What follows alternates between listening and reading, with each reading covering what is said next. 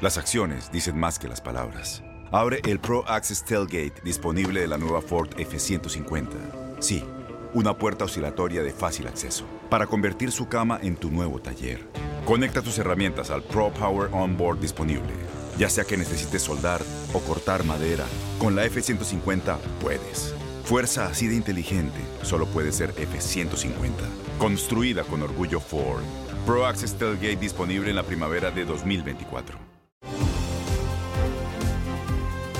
Hoy en Buenos Días América conversamos con Alex Galvez, abogado de inmigración desde Los Ángeles, porque personas sin escrúpulos estarían cobrando dinero a cambio de llenar aplicaciones para reforma migratoria.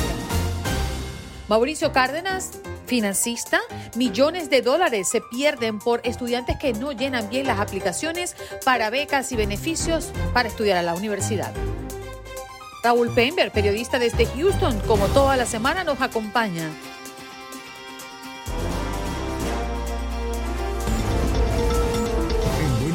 América sabemos lo que te preocupa. Por eso es que de la mano de los expertos te guiamos y respondemos tus preguntas de inmigración.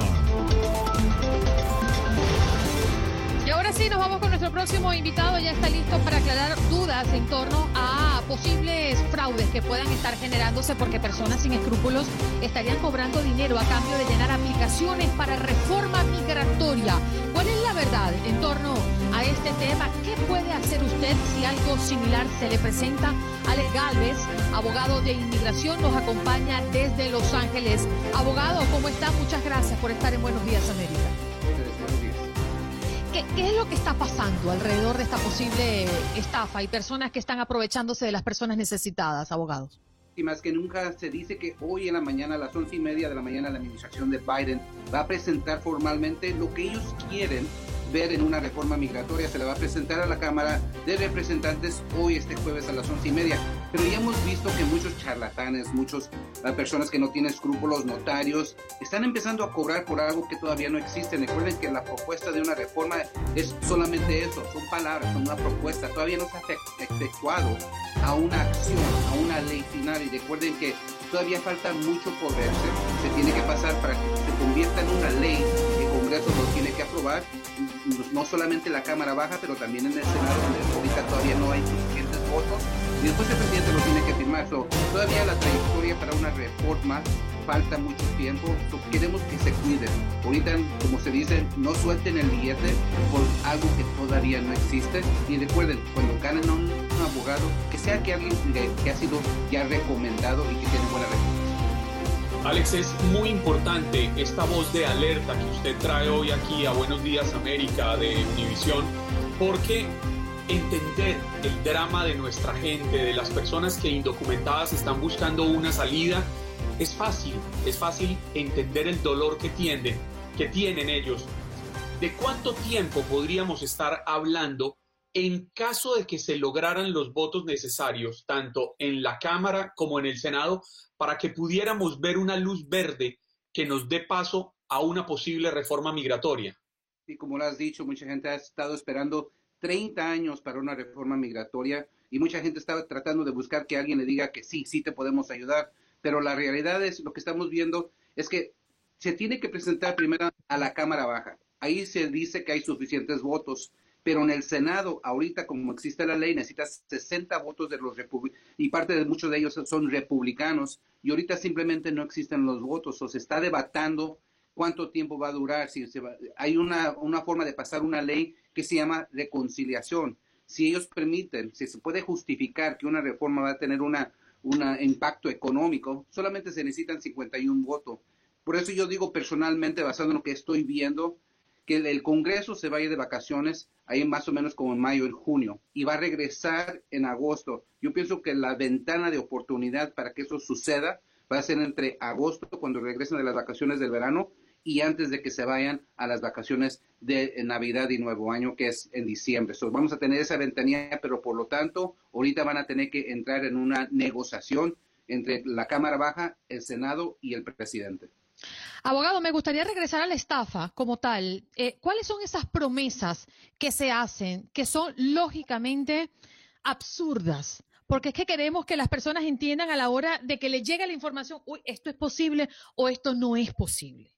Sí, lo que yo ya estoy viendo es, hay notarios y también hay abogados sin escrúpulos que están vendiendo un servicio que no existe. Por ejemplo, tengo personas que me están llegando a la oficina y digo, abogado, le quiero pagar 500 dólares para asegurarme que usted va a ser mi abogado cuando pase la reforma.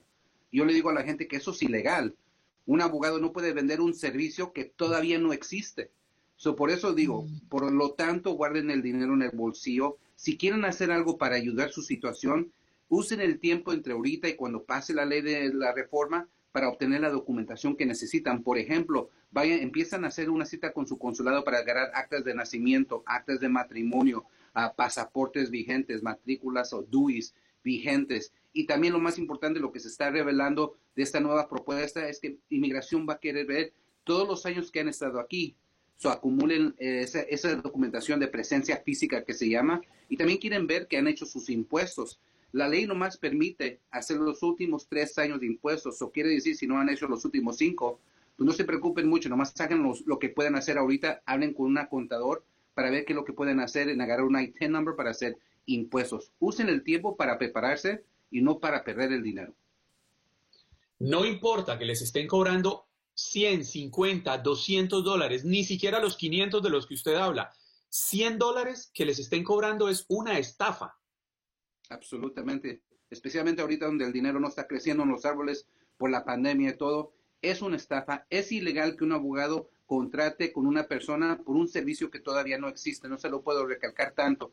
Eh, si van a, recuerden que siempre es importante ganar un contrato de un abogado y también ganar recibos y nunca paguen en efectivo. Traten de pagar de una manera con un cheque, con una tarjeta de crédito para que haya un record de lo que están pagando y por qué lo están pagando. Abogado, eh, eh, qué bueno que hoy esté con nosotros para aclararnos el tema porque entendemos que en medio de la incertidumbre, de la ansiedad por resolver eh, temas migratorios en este país, caemos en la desesperación y eso nos va a llevar a los errores. Es importante recalcar, abogado, lo que usted comentó producto a la pregunta de Juan Carlos, y es que nada ha pasado todavía, nada ha cambiado. Nada ha cambiado, solamente ha sido propuestas y palabras y se tiene que eso se tiene que cambiar a algo concreto, que es una ley. Hasta que eso suceda, ustedes no pueden, personas que son indocumentados no pueden aplicar por nada hasta que se convierta en una ley. Y este va a ser un proceso largo. Se espera que hasta el fin del año tengamos algo en concreto donde un abogado va a poder tomar acción. So, esto vamos para lo largo. Es una buena situación que el presidente introdujo la reforma tan temprano en su presidencia eso quiere decir que él tiene todo el impulso de tratar de hacer algo. Hay que esperar para ver qué es lo que pasa en el Congreso. Ningún presidente puede pasar una reforma él mismo. Lo vimos con Obama, trató de hacer muchas cosas con acciones ejecutivas, pero también el presidente tiene su límite. Para que pase una reforma se necesitan los votos, no solamente en la Cámara Baja, pero también en el Senado. Y como existe ahorita, no hay suficientes votos en el Senado. Vamos a ver qué es lo que va a pasar. Sabe, Alex, que usted tocó un tema que me parece muy importante para que lo tengan claro nuestros oyentes y es la invitación a que paguen impuestos. Quizás ese hecho podría abrirles puertas al futuro, el hecho de haber pagado impuestos.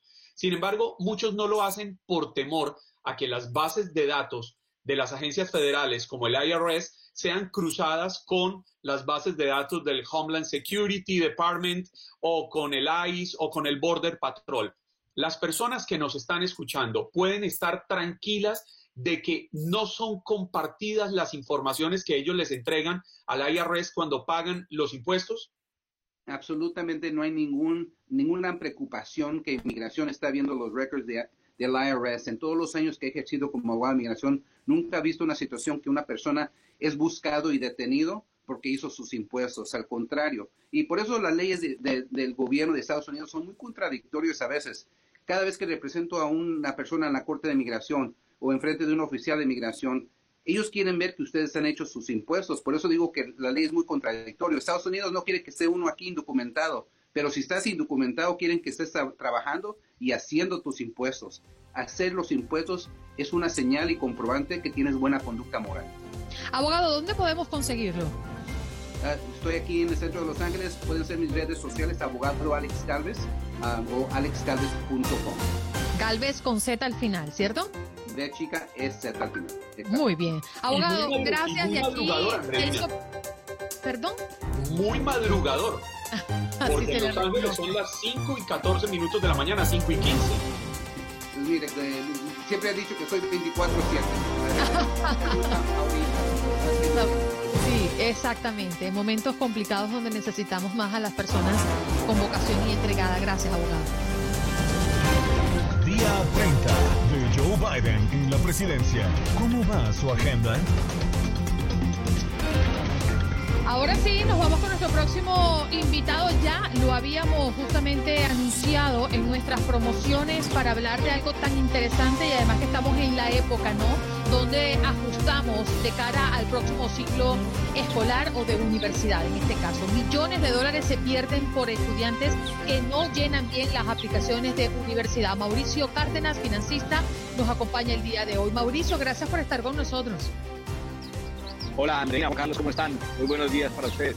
Muy bien, nosotros acá en la expectativa porque conocemos que hay mucha necesidad por mm, cubrir económicamente los estudios de nuestros muchachos, pero existen muchas oportunidades allí afuera que no aprovechamos por desconocimiento, como son las becas estudiantiles. ¿Qué nos puedes decir, Mauricio, que sea valor para nuestra gente? Tú lo has dicho, eh, esa ese pedacito de información lo que nos falta, a eso me dedico yo, afortunadamente, gracias a Dios, a la educación financiera de nuestra comunidad latina. Y hay 122 mil millones de dólares cada año de las becas de FAFSA, F-A-F-S-A.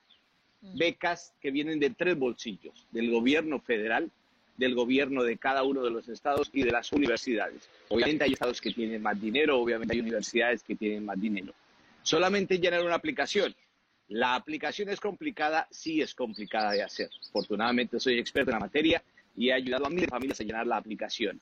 Pero ahí está el dinero, es simplemente reclamarlo. Y lo mejor de todo, Andreina y Juan Carlos, es que la comunidad hispana casi siempre califica para esas becas porque los bajos recursos, entre otras cosas, ayudan. Muchos factores que, que se juntan, se conjugan para recibir las becas que van entre 5 mil hasta 40, 50 mil he podido conseguir becas para muchas familias latinas. Entonces, el dinero ahí está. Mucha gente no sabe y resulta que el panadero, el compadre, la vecina le dijo, no, no calificas, no apliques. Y entonces la gente no califica. El año pasado se quedaron 6.600 millones de dólares sin reclamar. Wow. De ese tamaño. Juan Carlos. Perdón, Mauricio, muchos muchachos, muchos jóvenes de nuestros jóvenes hispanos persiguen estas ayudas, estos auxilios financieros con el sueño de poder estudiar, de, superar sus expectativas de vida. Sin embargo, tienen una vida difícil, a algunos les toca trabajar para colaborar en los gastos de las casas porque eh, no soportan ver la vida dura que les toca a sus padres y por esta razón se intimidan un poco al momento de aplicar porque sus resultados académicos quizás no serían los más ideales ¿Qué otro camino pudieran tener estos jóvenes para recibir ayudas económicas? ¿Hay otro tipo de becas a los que puedan acceder? Sí, hay otro tipo de becas, Juan Carlos, las becas privadas. Eh, yo siempre eh, le explico a las familias así. Por un lado están las becas oficiales, las de FAFSA, del gobierno federal, del gobierno de las universidades eh, estatales. Y por el otro, hay otros 82 billones de dólares en becas privadas de Costco, de Apple, de 7-Eleven, de McDonald's, de Burger King, uh, de cientos de compañías. Simplemente hay que aplicar, pero hay que hacerlo con tiempo. Y lamentablemente los latinos dejamos todo para última hora. Entonces, por ejemplo, a mí me llaman o me gustan el día antes de que el joven vaya a la universidad. Pues no se puede. Hay que hacerlo desde muy temprano. Un niño puede aplicar para becas privadas desde que nace. Tuve el caso de una chica en San Diego que cuando se graduó de high school ya tenía 420 mil dólares en becas porque su mamá, desde que la chica estaba, la niña estaba en primaria, empezó a aplicar becas privadas. Tú te ganas la beca, son becas competitivas o becas por rifa y te guardan para cuando salgan de high school. Entonces, las oportunidades pero ¿cómo, ¿cómo se aplica desde niño para becas? Es decir, ¿qué, es lo que pasa con la dinámica de la solicitud? ¿Qué condiciones debe tener? ¿Cómo es que aprueban a un niño que apenas le faltan, no sé, será 15 años para que llegue a la universidad? Explícanos un poco eso porque me llama mucho la atención. Esas son las becas privadas que es tal vez un poco más complicado porque es como una rifa. Pero entonces, se divide por demográficos. Entonces, tenemos una familia que estemos asesorando la chica es eh, latina, vive en la Florida o California y quiere estudiar enfermería. Ah, se cierra mucho más el, el nicho donde puede aplicar. Entonces hay becas para niñas latinas que vivan en, la Florida y que quieran estudiar enfermería. Entonces ahí puede aplicar. Eh, si es desde niño, pues hay, hay muchas becas también para bebés, para niños que están todavía en primaria, que no saben que son becas genéricas de 5, 10 mil, 20 mil. Acabo de anunciar, en enero se entregaron, le hice una promoción en, mi programa, eh, 20 mil dólares de Food Locker. La tienda está de, tenis y de ropa deportiva regaló 20 mil dólares para 20 mil estudiantes. 20 mil por cada estudiante. Estamos hablando de dos o tres años de college. Y la Mauricio, pero por ejemplo, esas son privadas, pero las oficiales, perdón Andina, las del gobierno, las de FAFSA, esas son más fáciles. Esa con una incluso regular estudiante, pero con necesidad económica puede recibir algo de dinero. Hay dos motivos, necesidad económica y necesidad y, rendimiento estudiantil. Rendimiento estudiantil y necesidad económica. Es la base para las becas federales. ¿Y las deportivas entran en ese paquete? Claro, también las deportivas, tú lo has dicho. Eh, hay muchos jóvenes que juegan bien al fútbol, o boxeo, o lucha grecorromana, pueden calificar para becas. Eh, a veces se da un combo. He tenido un par de muy buenos eh, delanteros, un centro delantero, un defensa, que calificaron para FAFSA, les, les, conseguimos un dinero y además por buenos jugadores agarraron el resto de dinero que le faltaba y entonces están con full beca, full scholarship en universidades de California. Óyeme, Mauricio, uno de los, una de las situaciones preocupantes hoy en día de nuestros jóvenes ya un poco mayores es que están endeudados, están hasta la coronilla de deudas. El presidente Joe Biden hace poco eh, extendió un alivio, aplazó un, poco, un poco las, los pagos de estas deudas. Sin embargo, las deudas se siguen acumulando y los intereses se siguen acumulando. Hay un camino para que estos jóvenes puedan de alguna manera ayudar a pagar ese crédito que les dé un alivio? ¿Conoce usted algo? Ahí has dado con un punto clave, Juan Carlos. Eh, el alivio empezó con el primer estímulo económico en, marzo del año pasado con la pandemia y con el presidente Trump. Eh, no pagos hasta diciembre de la deuda escolar y no acumulación de los intereses. Perfecto. Entró Biden y lo aplazó, lo, lo alargó hasta este año. Maravilloso. Biden prometió en su campaña que iba a perdonar por lo menos hasta 50 mil dólares, los primeros 50 mil de la deuda escolar que sufren más de casi 50 millones de familias en los Estados Unidos. Es la segunda deuda más grande del país, un trillón y medio de dólares, promedio por familia, muchas latinas, de 43 mil 800 dólares. 43 mil 800 dólares. Ayer dijo Biden que siempre no, que ya no, que no lo puede hacer. Y eso se puede hacer por una orden ejecutiva, no necesita pasar por el Congreso. Ayer, ayer, ayer fue de llorar porque yo lo promocioné y lo promocioné y estábamos muy ilusionados con que Biden iba a perdonar los primeros 10 o hasta los primeros 50 mil de una deuda. Y ayer se echó para atrás y ya dijo que no se va a hacer. Eso es un problema muy grave. Entonces, ¿qué hacemos? Nosotros, por ejemplo, en mi empresa, le ayudamos a las familias a salir de esa deuda, a pagar de esa deuda de alguna manera porque si se perdonara parte de esa deuda o si millones, 43, 48 millones de familias dejaran esas deudas, invertirían esos 200, 300, 400 mensuales que mandan a la deuda en la economía, en un carro, en una casa, en salida a cine, en, mover la economía. Entonces sería una muy buena jugada para la economía en este momento, precisamente, eh, que estamos atravesando, ya viendo la luz al final del túnel de la pandemia. Mauricio, fíjate qué interesante. Yo hace varios años vine a algunas universidades en el sur de la Florida a investigar sobre la vida y mm, las oportunidades que habían tenido eh, niños y niñas o jóvenes de Sudamérica y Centroamérica a propósito de las becas deportivas que dan para las universidades. Y yo me encontré con una ventana abierta de oportunidades y un desconocimiento profundo por parte de las familias. Y lo primero que más me sorprendió es que nos decían los mismos muchachos que estaban becados deportivos. Es un programa que hice especial para mi producción y de verdad que después de eso me llené de mucho orgullo porque dije, esto hay que decirlo, esto hay que expresarlo. No tienen que ser Messi, no tienen que ser Cristiano Ronaldo, no tienen que ser niños prodigios, no tienen que ser el mejor de lo mejor para conseguir al menos una beca deportiva. Y eso lo tiene que saber la gente, porque las familias dicen, es que mi hijo no es muy bueno, es que... No, no, no, no, no, no tiene que ver. Hay oportunidades para muchos, ¿no es así, Mauricio? Tienes toda la razón. Nos pasa a todos. Le pasó a Juan Carlos, te pasó a ti, me pasó a mí, mis hijas, ya una de 28, una de 23. Nunca escuché de FAFSA en el high school, en California, en, Los Ángeles. Nunca escuché esa palabra. La vine a escuchar después. Y tal vez de eso es mi tarea de poder educar a otras familias.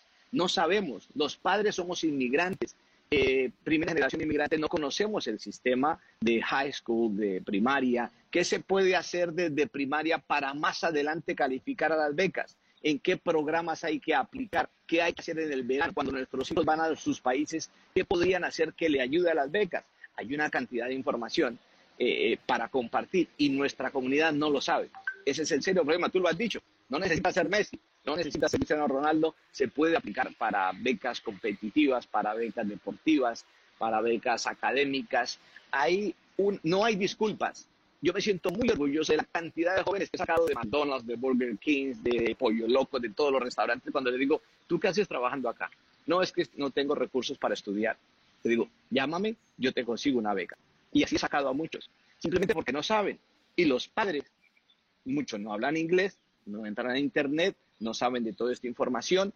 Eh, el hijo cree o nace creyendo que no existe, que nunca le contaron, nunca se enteró, entonces se dedica a trabajar por lo mínimo. Cuando un estudiante que va a college o a universidad gana a lo largo de su vida laboral en Estados Unidos un millón de dólares más que el que no estudia. Y terminan marcando la diferencia, terminan rompiendo terminan rompiendo ese círculo vicioso de la pobreza que termina creando cada vez más disparidad social. Exactamente, exactamente, Juan Carlos. Es lo que yo digo. Si queremos dar como comunidad latina inmigrante en los Estados Unidos el siguiente paso, ir al siguiente nivel, tenemos que ir al college o universidad. Y el dinero está ahí. No nos cuesta nada. Es gratis. ahí son las bendiciones que tiene este gran y hermoso país y no sabemos. ¿Sabes en qué pienso yo, Mauricio? En la frustración que pueden tener los jóvenes por no poder ir a una universidad y que las oportunidades están allí. No sabes cuánto valoro la información que hoy nos das, porque se trata de nuestros hijos, del futuro de ellos, de dejarle algo que verdaderamente le dé valor a su vida como profesional y como ser humano, como hombres y mujeres, porque en un momento ya nosotros no vamos a estar aquí para cuidarlos y para protegerlos financieramente hablando también. Así que gracias, ¿dónde podemos conseguirte, Mauricio? Y siempre lo hemos dicho, la educación es la mejor herencia. Tengo una, página de Facebook muy visitada, gracias a Dios, Mauricio Cárdenas Oficial. Ahí tengo un grupo de college y becas. Solo hablo de ese tema. Y todos los días hago un programa sobre finanzas a las 5 de California, 8 de Florida, el Mauricio Cárdenas Oficial, hablando de este. Siempre hablo de educación, de pago de deudas, de toda la información financiera y de cómo los latinos le podemos sacar el mayor provecho posible al dinero que con tanto esfuerzo ganamos. Te queremos agradecer a ti y también a tu manejadora, Adriana Villabona, porque aquí tiene toda la información en el chat. Un abrazo. Y al tocayo, al tocayo Mauricio Aranguri. Ah, muy bien, por allá andan todos activados. Gracias por estar con nosotros. Allí escuchaban entonces a Mauricio con una información importante. En Ford creemos que ya sea que estés bajo el foco de atención o bajo tu propio techo, que tengas 90 minutos o 9 horas, que estés empezando cambios o un largo viaje, fortaleza es hacer todo, como si el mundo entero te estuviera mirando. Presentamos la nueva Ford F150 2024. Fuerza así de inteligente solo puede ser F150. Construida con orgullo Ford. Fuerza Ford. Mauricio Cárdenas, financista desde California. bueno, y antes de irnos con nuestro consentido, que ya está listo para compartir con nosotros, yo voy a aclarar el titular que acabo de leer, porque yo leí el titular como que Juanes y Carlas Morrison participarán en la transmisión del aterrizaje en Marte. El aterrizaje es en Marte, pero Juanes y Carlas no están en Marte, están aquí, por si acaso. No, no, porque después me acribilla, ¿verdad? Mi consentido. ¿Cómo está, señor Raúl?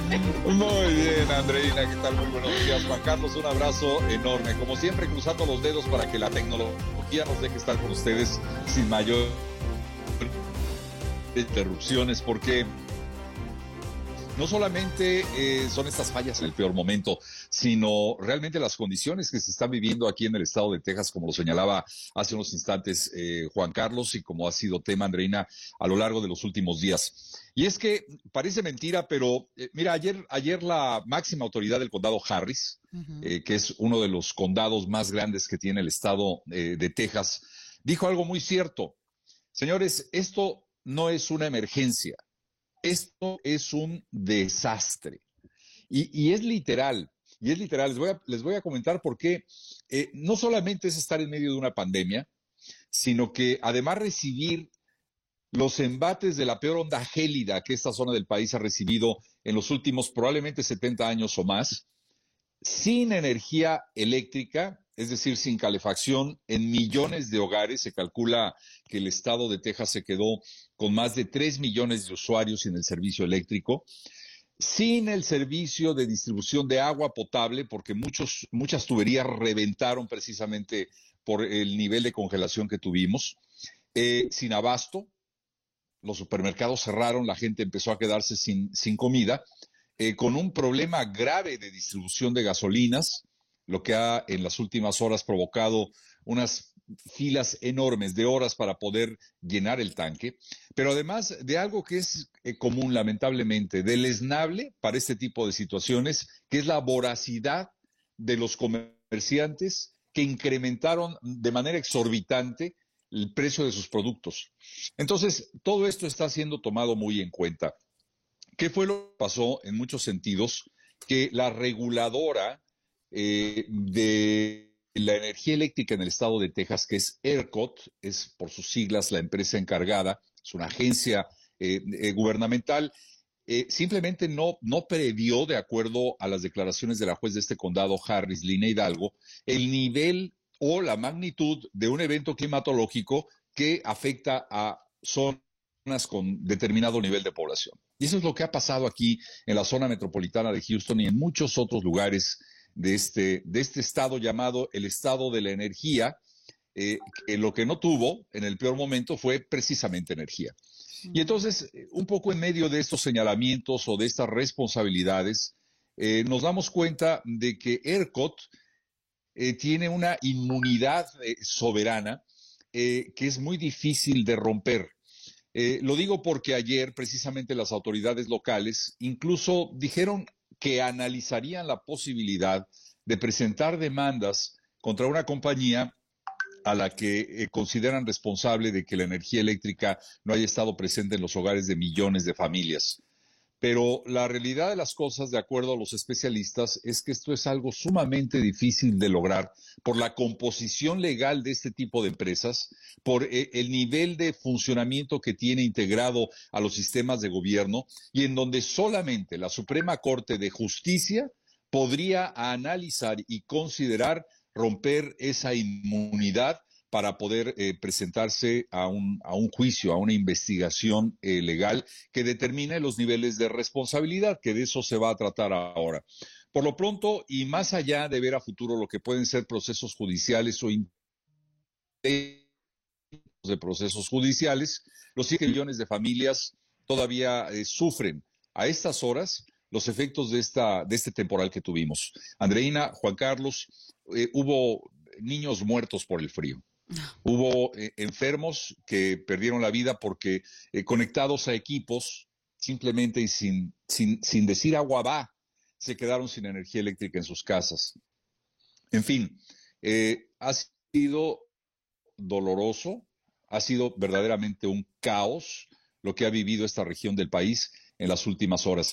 Se fue el mal tiempo, no nos ha dejado del todo, eh, ha estado lloviendo, hoy amaneció bastante frío todavía en el rango de los 30, pero ya no en menos cero.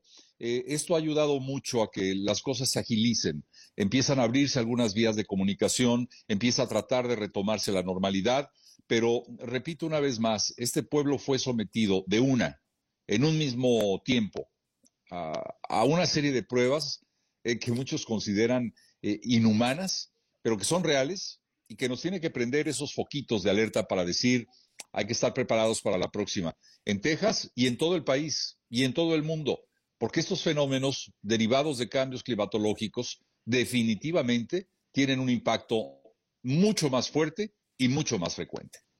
Y sobre todo en un, en, un, en un momento donde ya lo señalabas, todo ha estado eh, junto, ¿no? Eh, em, en pro de detener la evolución de un momento donde creemos que vamos a salir de la pandemia, la cancelación de muchas citas de vacunación, eh, la esperanza que tenemos todos de salir de esto gracias a que poco a poco se está vacunando la comunidad. Yo creo que sí, es un momento también de reflexión, ¿no? Y entender y hacer un balance de lo que está ocurriendo y especialmente en Texas, como ya lo has mencionado, por no tener este clima habitualmente, es algo histórico prácticamente.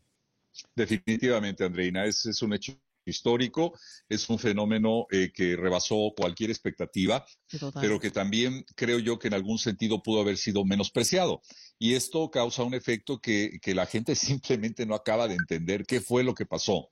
Eh, eh, el, el, problema de la falta de energía ante una situación de este tipo es difícil de entender. Quiero compartirles muy rápidamente que ayer tuve que ir a, a, recoger a mi familia para tratar de colocarla en un lugar, cuando menos con más servicios, como la luz fundamentalmente. Hay, hay pequeñas islas o hubo pequeñas islas eh, que, que, le permitían a la gente tener algunos espacios en donde conectarse, por ejemplo, para tener comunicación celular, eh, o para cargar dispositivos o simplemente para calentarse. Y eso es lo que tuve que hacer. Eh, cuando yo salgo eh, del, del, edificio en donde vivo, realmente pensé yo que estaba viviendo una de estas películas del fin del mundo en donde eran pasillos totalmente oscuros ante la falta de luz, por supuesto, en interiores, totalmente oscuros, con un frío sepulcral, en donde realmente se, siente la, la, pequeñez del ser humano ante fenómenos que nos pueden cambiar la vida de la noche a la mañana. Es muy difícil de explicar, pero realmente lo único que pensé en este momento, en ese momento fue, eh, así debe de sentirse algo que, que, nos lleve a la extinción cuando ya no hay o no quedan eh, muchas cosas. No es el caso, por supuesto no es el caso, pero seamos conscientes, uno, del nivel de dependencia que tenemos de la energía eléctrica, del nivel de dependencia vital que existe en servicios como el agua potable y sobre todo en lo que es la condición humana. Ojalá que en estos casos realmente eh, seamos conscientes y seamos siempre o estemos siempre dispuestos a ayudar a los demás. Pero es que es una realidad, Raúl. Usted habla de extinción, como se extinguió la vida del pequeño Cristian. Entiendo que le tocó presentar la noticia de este niño de 11 años que muere en una casa móvil en Houston cuando apenas llevaba él y su familia dos días de haber llegado a la ciudad y tienen que enfrentar este drama tan doloroso de no poder resistir unas temperaturas tan bajas. La inocencia de un niño se apaga por un fenómeno climatológico del que increíblemente, aunque no lo querramos aceptar, los seres humanos somos responsables en una buena medida. Totalmente de acuerdo. Totalmente de acuerdo, eh, Juan Carlos. Eh, somos responsables en muchos sentidos, en nuestra, en nuestra vida diaria, pero también lo son aquellos que tienen en sus manos las estrategias, porque son los que nos cobran, de garantizar que este tipo de servicios no fallen, a pesar de las condiciones adversas. Esas eh, eh, entidades deben de tener escenarios previstos para que no pase lo que ya pasó. Es decir, que ante la peor hora gélida no haya elementos para poderse calentar. Y esa situación ha provocado también indirectamente otros, otras, otras cuestiones, incluso de salud y de vida. para mí, Cristian, es la, la, cara, como lo señalas, de esta lamentable situación que hemos vivido aquí en el, en el sur de Texas. Pero no queremos dejar por fuera y cambiándote de tema. Raúl, hoy es un día importante porque el proyecto de ley de reforma migratoria pues llega al Congreso. Definitivamente, eh, Andreina, habrá que antever y seguir muy de cerca algo que ha sido largamente eh, acariciado y en donde la oposición natural de los sectores que ya conocemos eh, ultraconservadores o conservadores podrían detener esta, esta propuesta. La realidad de las cosas es que no por interés político, creo yo que tampoco por interés económico, sino que una dosis de humanismo debe prevalecer en el análisis de esta propuesta de reforma. Ojalá que se pueda lograr un avance. Raúl, como es tan generoso, se queda con nosotros un ratito más porque vamos a hablar del maestro Armando Manzanero. ¿Qué te parece? Uh, bueno, ya regresamos y Gracias por escuchar el podcast de Buenos Días América. Recordándote que en las redes sociales puedes conseguirnos en Facebook como Buenos Días AM, en Instagram Buenos Días América AM y este nuestro podcast todos los días, un podcast nuevo. Boost Mobile tiene una gran oferta para que aproveches tu reembolso de impuestos al máximo y te mantengas conectado. Al cambiarte a Boost, recibe un 50% de descuento en tu primer mes de datos ilimitados. O, con un plan ilimitado de 40 dólares, llévate un Samsung Galaxy A15 5G por $39.99. Obtén los mejores teléfonos en las redes 5G más grandes del país. Con Boost Mobile, cambiarse es fácil. Solo visita boostmobile.com. Boost Mobile, sin miedo al éxito. Para clientes nuevos y solamente en línea, requiere AroPay. 50% de descuento en el primer mes requiere un plan de 25 dólares al mes. Aplican otras restricciones. Visita Boost para detalles.